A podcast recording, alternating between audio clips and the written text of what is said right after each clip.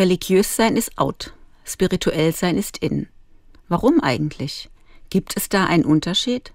Das zu erklären ist nicht so einfach, denn ich finde keine allgemeingültige Definition.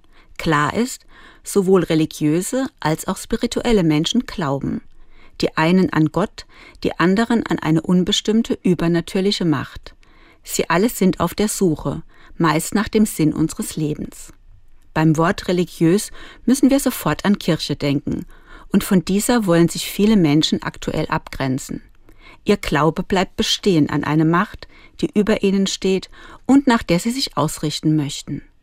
Spirituelle Menschen sind keiner Religionsgemeinschaft verpflichtet. Sie wollen sich vom Materiellen und Dogmatischen abheben und so eine höhere Bewusstseinsstufe erreichen. Erfahren können statt glauben müssen. Bei der Religion als vielleicht umfassenden höheren Begriff geht es auch um Dogmen und Glaubenssätze.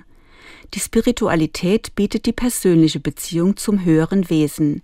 Hier könnten wir die direkte Verbundenheit spüren.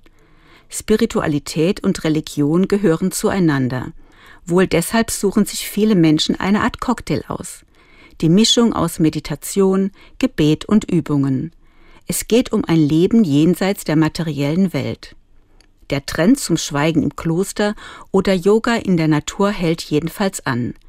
Denn wir Menschen sind auf der Suche nach uns selbst und nach dem Sinn unseres Daseins. Dabei geht es nicht um das beste Angebot, sondern darum, was hat unser Glaube mir heute, was hat Spirit mir aktuell zu geben.